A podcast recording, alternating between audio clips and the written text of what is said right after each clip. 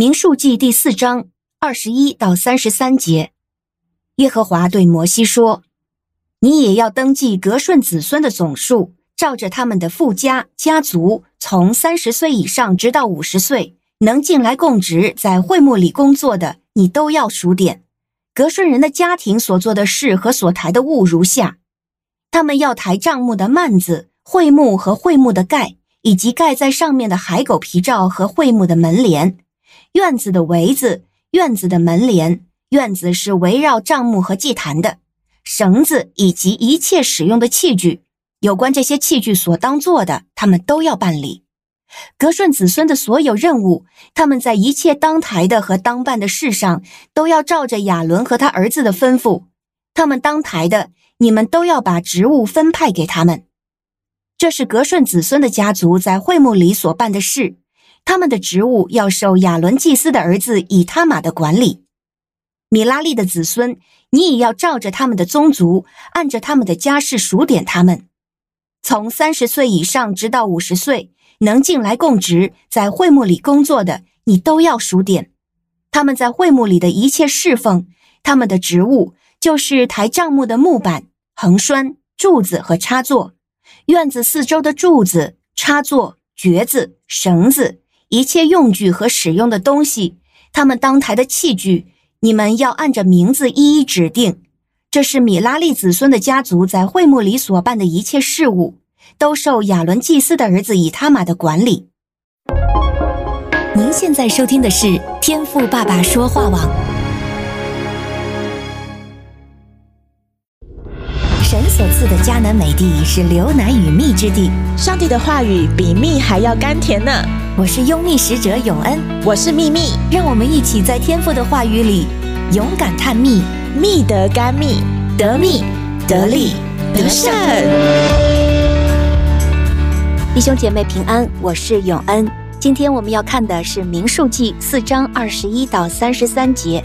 整个第四章呢，记录的是对立位人做的第二次统计，主要是为了确定三十到五十岁之间的男丁数目，做会木搬运、安营装配的最佳人选。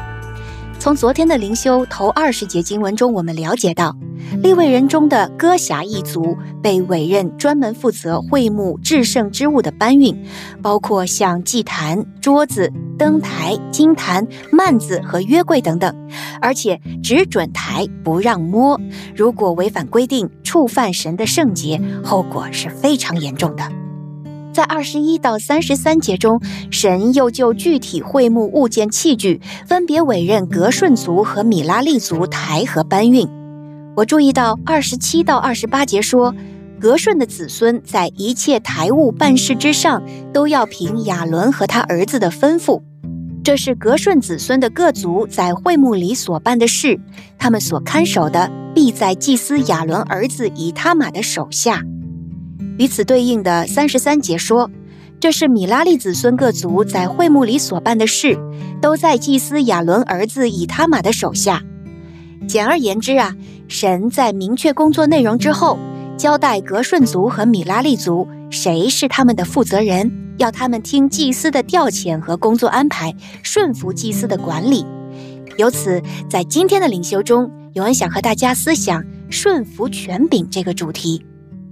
罗马书十三章一节说：“在上有权柄的，人人都当顺服他，因为没有权柄不是出于神的，凡掌权的都是神所命的。顺服权柄是神给基督徒的一项命令啊，原因是权柄来自于神，是神所立。那么基督徒顺服在上掌权的，是基于我们对神的顺服，对神命令的顺从。”另外呢，权柄既然出自于神，人得权柄，他的权柄自然也在神的主权之下。掌权者负有责任，要向神交账。比如祭司亚伦和他的儿子以他玛，必须按着神的吩咐监督管理分配各项工作，按名指定，各司其职，没有疏忽。哎，你说，难道不信和不义的权柄也出自于神吗？